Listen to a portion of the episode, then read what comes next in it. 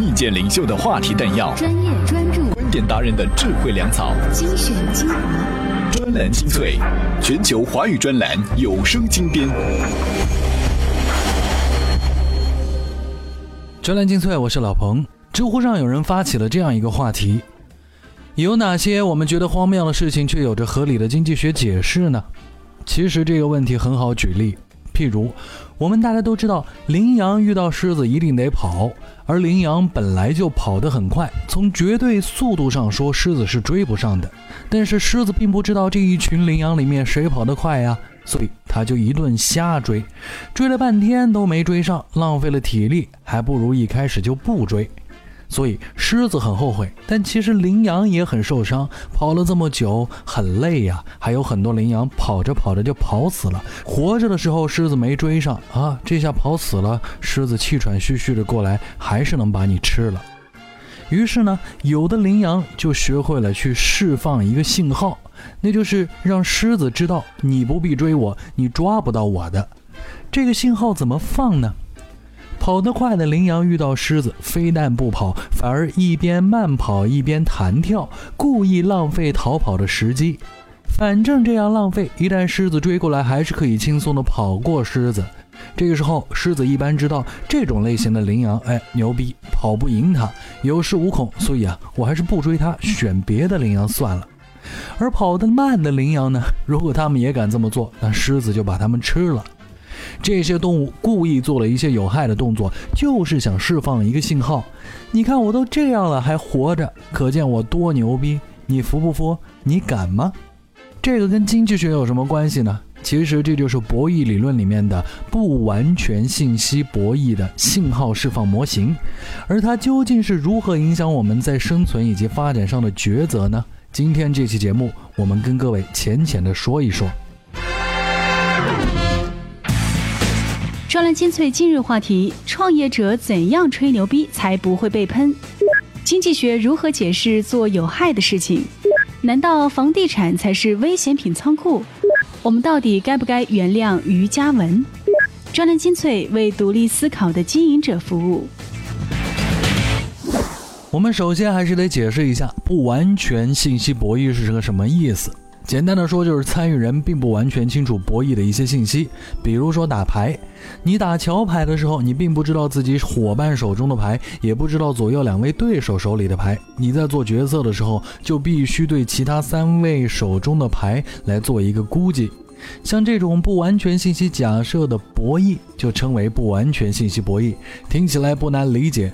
而在实际生活当中，不完全信息博弈往往影响人们做出来的一些看起来对自己有害的事情，原因是为了释放出一种结果让自己有利的信号。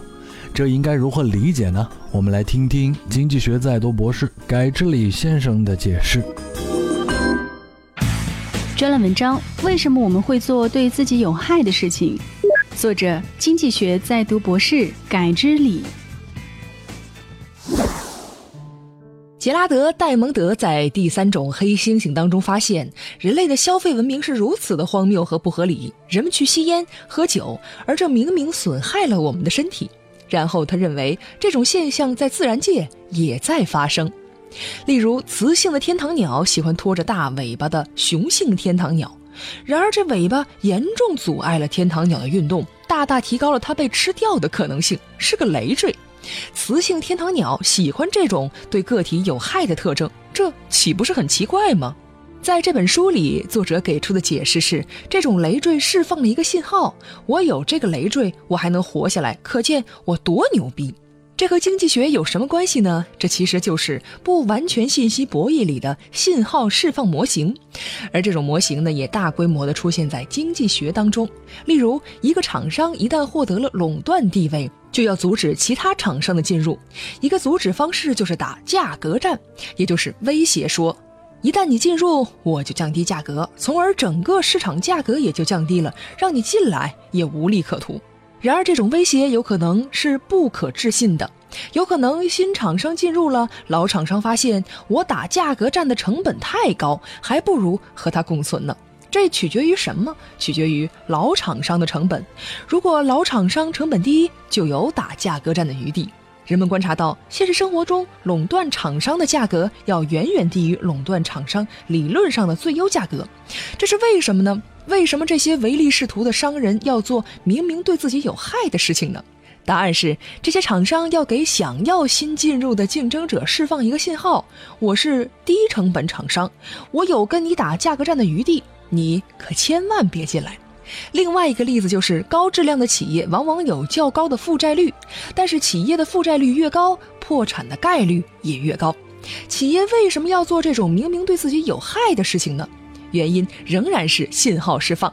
由于企业质量越高，破产率越低，那些低质量的企业已经有很高的破产率了。如果你让他再去提高负债率，破产率就更高了，他们玩不起。投资人不知道企业到底是高质量还是低质量的。高质量企业为了获得投资，必须释放一个信号，让低质量企业无法模仿，而负债率显然就是这样一个信号。不过啊，老彭还是要补充一下。一种行动要起到传递某种信息的功能，行动者肯定是要付出足够的成本的，否则其他参与者也会模仿呀。比如说，你只是简单的告诉大家，我是低成本行业，我是强者，我是好人，我是高效能的人，哎，这并不能传递信息，因为这类行动不花成本，谁都可以效仿。但是，是不是说不完全信息就一定是件坏事呢？也不一定，不完全信息可以导致合作的后果，而在完全信息下是不可能的。理由是，当信息不完全时，当事人为了获得合作所带来的长期利益，不愿过早的暴露自己的本性。说的通俗一点，就是在一种长期关系当中，一个人干好事还是坏事，常常不取决于他的本性上是好人还是坏人，而取决于其他人在大多数程度上认为他是什么样的人。当然，在博弈的最后阶段，坏人的真正目的总是要暴露的，这就是我们常说的“路遥知马力，日久见人心”。你玩过三国杀吗？专栏精粹，我是老彭。股市大跌，很多人都在问钱被谁赚了？这个问题其实很容易回答：为什么大太监比小太监有钱呢？因为割得早啊！股市暴跌，同样的，谁先跑谁赚钱。而唯一也是真正有效的方法，就是远离。危险化学品禁止靠近。当然，这也并不是说股市这个仓库里面全是危险品，但是只要有东西炸掉，整个仓库还是会形成巨大的灾难。而在这里面，房地产是原罪。专栏文章：相比股市，房地产才是危险品仓库。作者：银库金融副总裁齐俊杰。今年以来出现一个怪现象，那就是经常爆出来一些楼盘日光，什么深圳供不应求，通州遭到爆炒，似乎新一轮的房地产涨价风暴就要来了，也让一些人动摇了。莫非再不买房真的晚了吗？但这里面有个问题，房地产价格的上升、热度的回暖，并没有带动投资，开工面积和瑞银建设指数依然维持在一个很低的位置。新开工面积下降百分之十五点八，住宅新开工更是下跌了百分之十七点三。这个就不科学了。理论上，如果房子真的好卖了，大家应该一窝蜂的赶紧开工抢市场才对。但大多数地产商都没有。那么原因无非这么三个：第一，库存依然很大；第二，资金链很紧张，融资成本高企；第三，销售数据在说谎。来看库存，二三线城市基本都是购卖两到三年的，这还是在市场好的情况下。一线城市从今天起不盖房也购卖一年没问题。所以这么看。二三线城市更加危险，而就跟股票一样，房地产是一盘大棋，二三线城市就是中小创。这么大的泡沫一旦引爆，这火必然烧到一线城市。房地产跟股市还有不同点，那就是只要一跌，马上缩量，甚至零交易，房子可能会直接烂在手里。所以这就考验地产商们的融资本事了，能不能继续扛下去，主要取决于钱。而人民币的贬值，基本上就是雪上加霜，火上浇油。地产商海外的融资成本一下加大了，不仅仅是这百分之四，更主要的是对于一个贬值的资产和一个贬值的货币，人家未必愿意借钱给你，所以他们不得不转向国内再融资。不过看看这皮包骨头的 A 股，管你是金风投资还是绿地控股，只要过来圈钱，就集体死给你看。至于怎么破这个局，那就分开来看了。各位最好的方式是远离，而地产商现在他们也选择了最优路径，那就是一边忽悠着大家，一边加紧去库存，尽可能的减少再投入，收缩战线，维持资金链安全。而最要命的就是宏观上，这个雷实在是不好拆，危险很大，所以必须先疏散人员，把银行这些金融系统先摘出来进行隔离，然后一点一点的消耗它。爆炸是在所难免了，只是希望损失能够小一点。根据瑞银的测算，房子现在多的已经连投资需求都无法吃掉了。而房价无论是涨还是跌，房子被定位成投资品的那一刻起就已经是问题了。好了，这个问题我们就不深入探讨。各位今天在我们的微信公众号“充电时间”里面啊，回复关键词“领英”，领袖的领，英国的英。大家都知道这是一个 A P P 的名字，对不对？领英回复这两个字，各位就可以找到一篇了解如何用大数据赚钱的文章。怎么样关注我们的微信公众号呢？您在微信内搜索“充电时间”，就可以找到加 V 的我们了。关注后赶紧开始每日签到，积分可以兑换礼品哦。重揽优质文字专栏。汇集高明精英智慧，欢迎收听专栏精粹。欢迎回来！大家都知道，中国互联网投资界从来不缺奇葩新闻。最近一则于嘉文 PK 周鸿祎的视频是迅速刷爆朋友圈。一年前靠的是九零后霸道总裁宣称拿一个亿分红迅速在媒体走红的于嘉文，一年后突然宣布要召开。认怂大会，因为他只是玩玩的。不过和上一次将这位杰出啊加引号的九零后创业代表捧上天的做法相形成对比的是，媒体这一回是急转枪头，将这位小朋友批得体无完肤。而于嘉文估计也意识到了问题的严重性，连夜就赶出了一篇长微博道歉，称自己。因为口无遮拦，也因为自己年轻无知，更因为自己的价值观缺失，给很多人造成了伤害。可是，大家该原谅他吗？专栏文章：我们到底该不该原谅于嘉文？作者：故事书创始人顾佳。事实上，于嘉文并不是唯一一个靠炒作上位的九零后创业者。泡否情趣用品店的马佳佳，把湖南米粉做成伏牛堂品牌的张天一，伟大的安妮工作室的陈安妮，云氏链的金正纪仓，现象级的九零后创业明星频频出现在聚光灯下，发言席上。这实质上啊，是创业速胜论的体现。面对着这个浮躁不堪的世界，人们对于一夜成名、一炮成名、一夜暴富等创业梦想，往往寄予不切实际的期望。于是，擅长表达初生牛犊的九零后创业者们，恰恰符合着某种特征，这也为瑜伽文们制造了环境和土壤。而到底是谁在消费瑜伽文们？曾经将瑜伽文捧上天的媒体，如今也是批得最狠的。难道他们忘记一年之前是怎么样来报道这位舌灿莲花的创业少年的吗？他们显然没有忘记，只是呢，如今有了新的新闻点，当然要狠狠地挖掘一下了。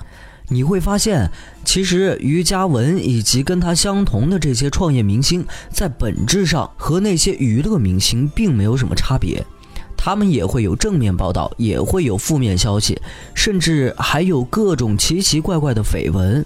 他们的 PPT 被转发的到处都是，他们的雄心壮志成为了创业格言，他们的新书发布会呢也有签售演出，他们的发布会也会有粉丝买单，一切的一切都像极了明星而非创业者，也正是我们每一个人消费着他们的喜怒哀乐，我们可能并不关心他们是否真的成功，我们关心的是他们是否在媒体设定的剧情当中足够入戏。在经过媒体的包装和大众的关注之后，这似乎成为了一个创业真人秀场，所有人都很配合地完成演出，包括观众。而我们到底应不应该原谅于嘉文？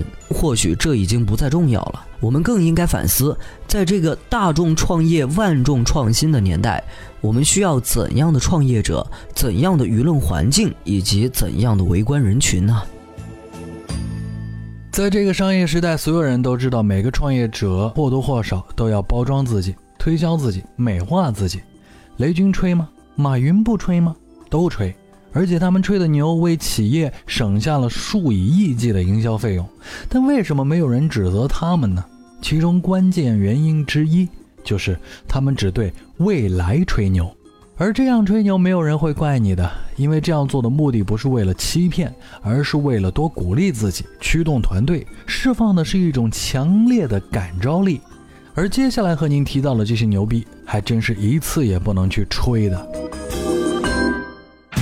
专栏文章《创业者吹牛逼指南》，作者专栏作家马海平。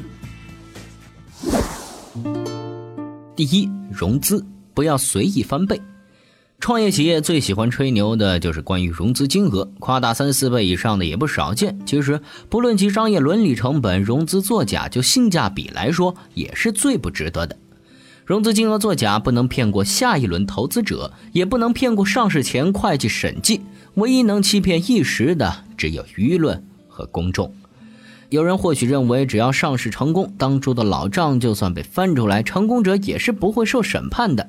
且不说真正情况是不是如此，即使如此，这种作假也完全可能把你企业在迈上 IPO 前最后一刻拉下马来，而且一旦被曝光，会被十倍、百倍的舆论所淹没。第二，数据不要动不动过亿。相比融资额造假，在用户数量、活跃用户数等方面吹牛的成本似乎更低，而被揭穿的可能性似乎也更小一些。所以现在动不动就说自己用户过亿的创业者太多了。虽然这个数字对有十三亿人的市场还比较可以理解，但你同样无法愚弄别人的感觉，说服国人的十多分之一都来用你，不是件简单的事儿。